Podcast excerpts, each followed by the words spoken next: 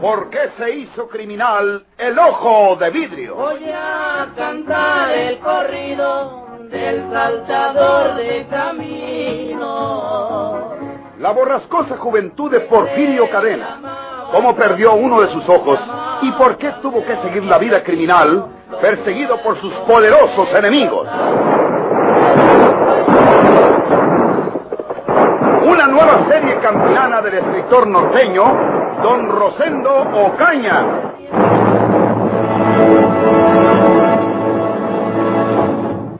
Tengo la seguridad de que el viejo que salió de esa bodega haciéndose pasar por velador era Porfirio Cadena. Tinoco, compruébelo y verán. Sí, señor gobernador. Ordene que un grupo de policías, de los que tienen allí, se vengan a protegerme a mi casa.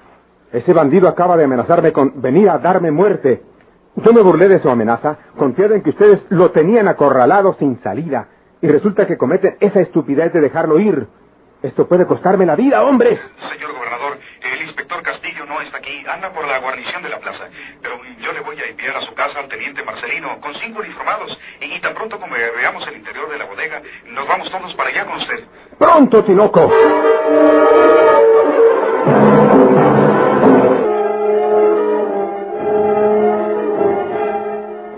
¿Quién es usted? Soy Lucas Carriola, señor. Eh, soy el velador de estas bodegas. Un ladrón se metió aquí y me golpeó en la cabeza. Mis ropas, me robó mis ropas, señor. Mire cómo me dejó en... No tenga cuidado, amigo. Eh, su asaltante dejó aquí unas ropas y se va usted a vestir con ellas para llevarlo a su casa. Primero lo llevaremos al puesto de la Cruz Roja para que le vean ese golpe del cráneo. Son dos golpes, señor. Cuando estaba recobrando el sentido, me iba incorporando cuando... ¡Tómala! ¡Ay! Otra vez me pegó aquí. ¡Ay! Por poco me abre la cabeza, señor. Mis ropas. Se llevó mis ropas el ladrón. Mi sombrero.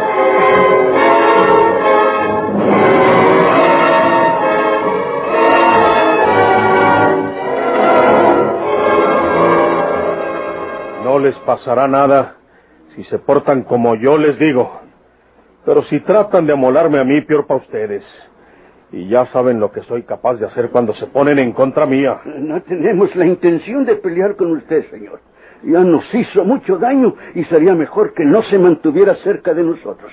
Diga lo que quiere para que se lo den y se vaya. Me cuadra que hable claro, viejo.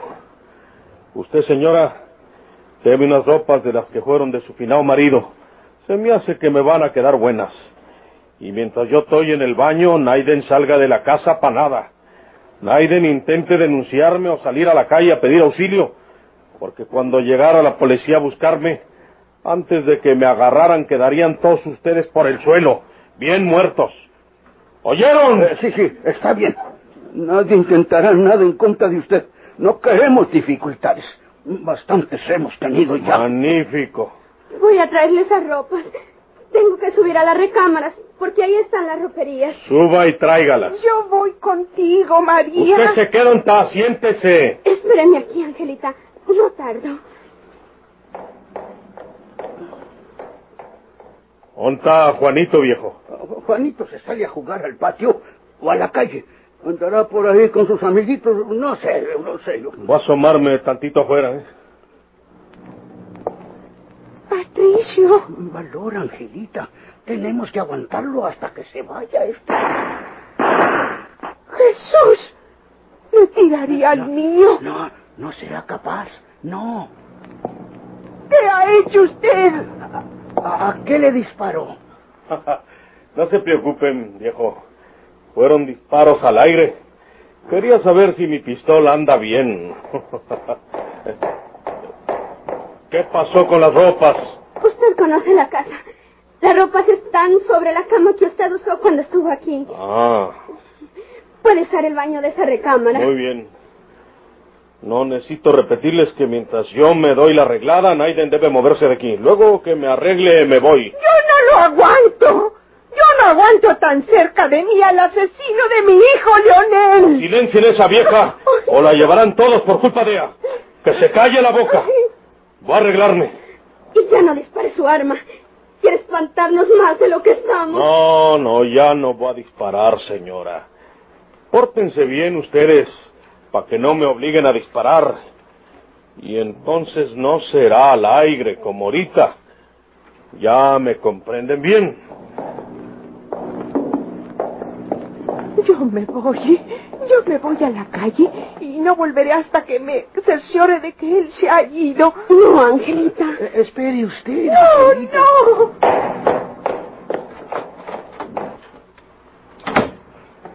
Papá, yo voy por ella. No, no, no.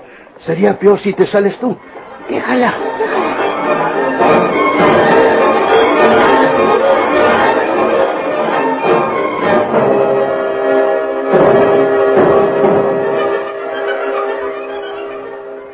Perdone, señora, que me lleve también este sombrero, pero el que traiga no se mira bien con estas ropas buenas. Puede llevárselo. Eh, ¿Qué? ¿Dónde está la vieja? No, no se incomode, hombre. ¿Dónde está la vieja? Pregunto. Se fue. No pudimos detenerla. Dijo que no podía permanecer cerca de usted. Maldita vieja. Es una anciana. No intentará nada, hombre. Malditos ustedes que la dejaron ir. Les dije que Naiden se moviera de su lugar. Y como no me hicieron caso, ahora la llevan todos. Los voy a matar a los dos.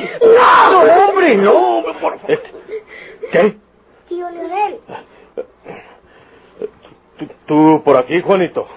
no los mates, tío Leonel. Somos de tu familia. Hijo mío. El niño les ha salvado la vida.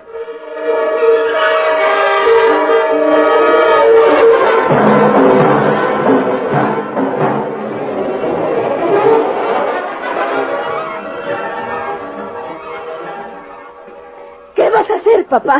No creas que no puedo ver el teléfono, hija. Al menos veo su sombra. ¿A quién vas a telefonear, A papá? la policía. Pero si ya se fue. No, solamente voy a decirles las ropas que lleva para que lo descubran donde quiera que vaya. Comprende que es una verdadera amenaza contra nosotros mientras ande suelto. No deberías hacerlo, papá. Si se devolviese y te viera, se enfurecería. Eh, ¿Qué va a volver, hija? No. ¿Eh? No funciona este aparato. No se anuncia en lo más mínimo. Ah, ahora comprendo. ¿Qué, papá? ¡Qué bandido más listo, hija! Los tiros que disparó afuera no fueron al aire, fueron a los hilos del teléfono para evitar que lo denunciáramos.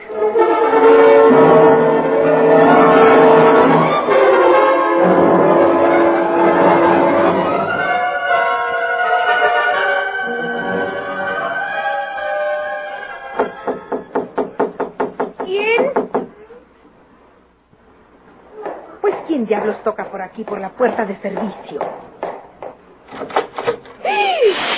No chille. ¿Usted? No grite porque se muere. ¿Qué quiere?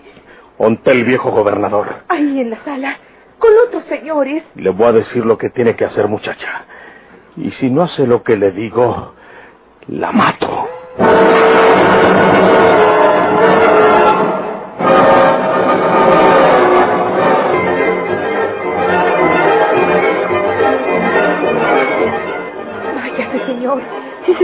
Cuenta de que usted está aquí, lo matan entre todos. Eso a usted le importa muy poco. Oiga bien lo que le voy a decir. Porque si mete la pata le puede costar la vida. Es mejor que se vaya. Yo sé lo que le digo. ¿Cómo pudo meterse a la casa si está rodeada de policías?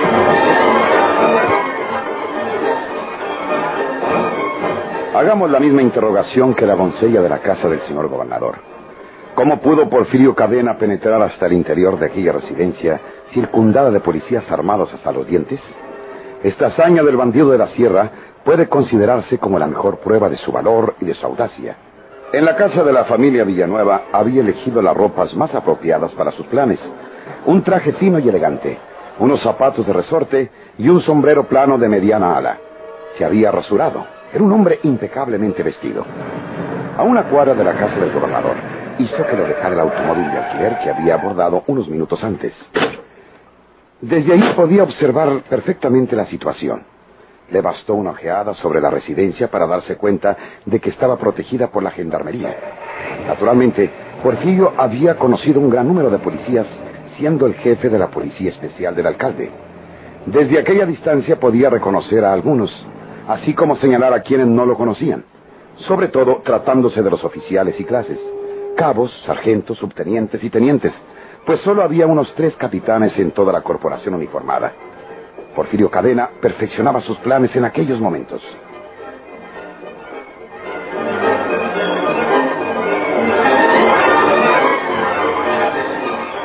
El pelado aquel que está en la puerta principal es el sargento Barrientos. Ese amigo no me conoce y me tiene que hacer algunas preguntas. No debo meterme por ahí porque tengo que agarrarme a balazos.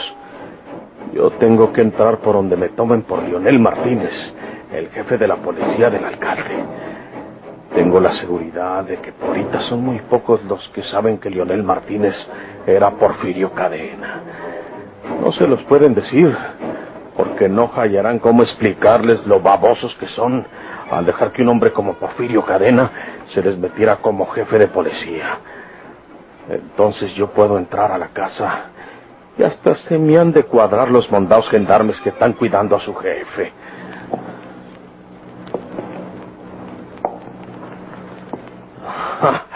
Ah, qué bueno. Por la puerta de los criados, por donde entré cuando mandé al diablo al alcalde Salinas. Tantos gendarmes y un cabo. Es el cabo Sarazúa. Ese pelado siempre apreció bien a Leonel Martínez, su jefe de la policía municipal. Vamos a ver si por ahí puedo entrar. Si este pelado sabe que Porfirio Cadena y Leonel Martínez son la misma persona, y estuvo que nos vamos a agarrar a balazos. Pero si no lo sabe con Mancina, lo creo yo. Entonces se me va a cuadrar y me deja entrar tranquilamente. Manos a la obra.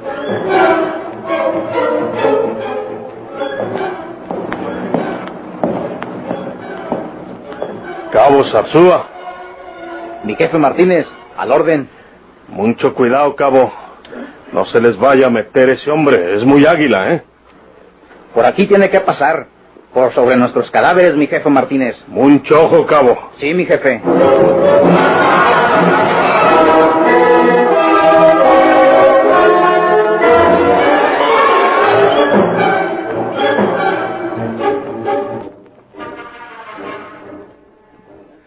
Porfirio aprovechó una maravillosa coyuntura.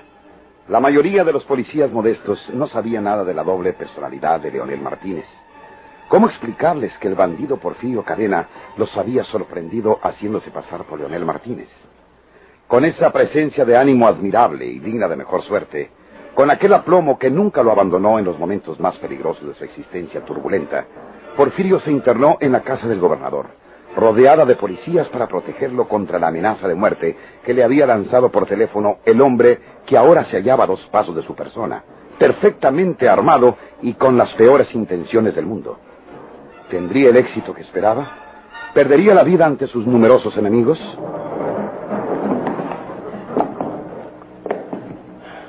Despacio. Camínele despacio. Mire dónde llevo la pistola y puedo darle un balazo si se hace para un lado o tiro un grito. Si le tiran a usted, me matan a mí. No me van a tirar precisamente por no darle a usted. Ahí están ya en el otro cuarto. ¿Con quiénes está? Con el señor Tinoco y con la señorita Margarita. ¿Por qué no se va usted? ¿Qué quiere hacer? A usted no le importa. Camínele. Lo matarán. Son muchos. No podrá salir de esta casa. Silencio. Ya no hable. Nos pueden oír. ¡Señor! ¡Papá! ¡Es Porfirio Cadena! ¡Porfirio! ¡Cuidado, señor gobernador! ¡Va a disparar! Vengo a matarlo como se lo dije por teléfono, señor gobernador. No, no, Porfirio. Eh, perdóname, Porfirio. No matará a mi padre. No se lo permitiré. ¡Auxilio! ¡Auxilio! Eh, calla, calla, hija. Cuidado, señor gobernador. Pues antes de que venga el auxilio, se muere. Ríndete, Porfirio Cadena. ¿Qué? Soy el inspector Castillo y te tengo encañonado con mi pistola. Por la espalda no te protegen las mallas de acero, bandido. Deja caer esa pistola. Suelta a esa muchacha. Te digo que dejes caer esa pistola o disparo sobre ti. Si dispara sobre mí, Las mismas balas que me peguen a mí matarán a esta muchacha. No será así, Porfirio, porque las balas después de pasar tu cuerpo se estrellarán en el chaleco de acero. Deja caer esa pistola. No volveré a repetir la orden. Déjala caer. Eh, ¡Sujétenlo! ¡Pónganle esposas, Castillo! ¡Que no se les escape! Vámonos de aquí, papá. Váyase de esta habitación y llévese a la señorita, señor gobernador. Sí, nosotros nos encargaremos de este hombre. Un momento. Yo quiero hablar con usted, señor gobernador. No, papá. Eh, eh, ¿Qué quieres hablar conmigo, bandido? Quiero hablar con usted a solas. No me obligue a que lo diga en voz alta y delante de todos. Bien atado y desarmado, eh, llévenlo a mi despacho de aquí y de la casa. Usted, Castillo, ustedes vigilarán por fuera. Sí, señor. Vamos por aquí. Síganme ustedes también.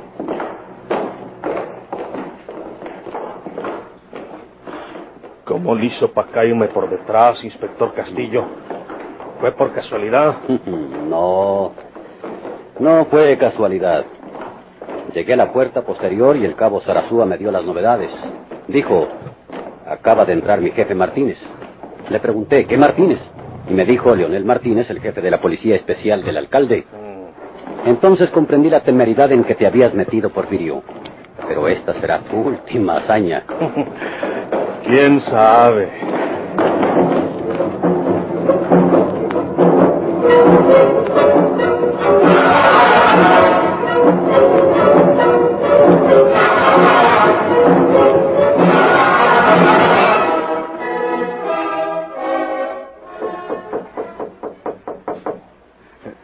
Cuidado, hija.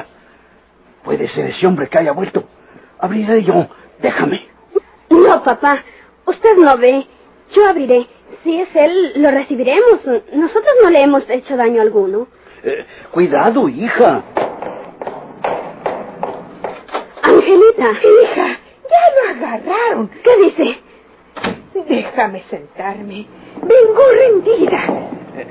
¿Dice usted que lo agarraron, Angelita?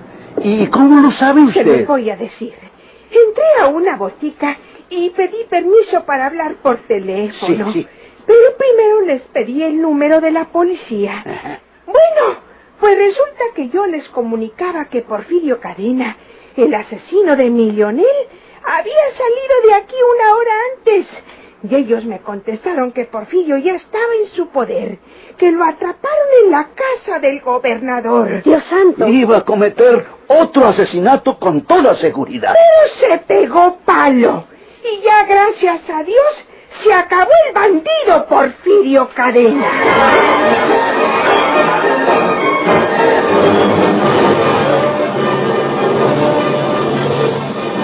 ¿Por qué se hizo criminal el ojo de vidrio?